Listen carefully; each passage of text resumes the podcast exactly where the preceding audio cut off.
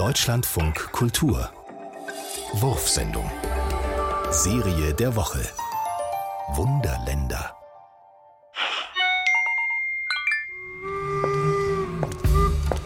Ich kam vom Ostkreuz und war unsichtbar.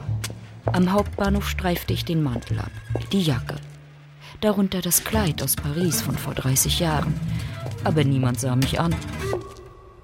Das Kleid streifte mich ab, darunter ich nur mit Diamanten bekleidet, die ich nie besitzen wollte, nie besaß.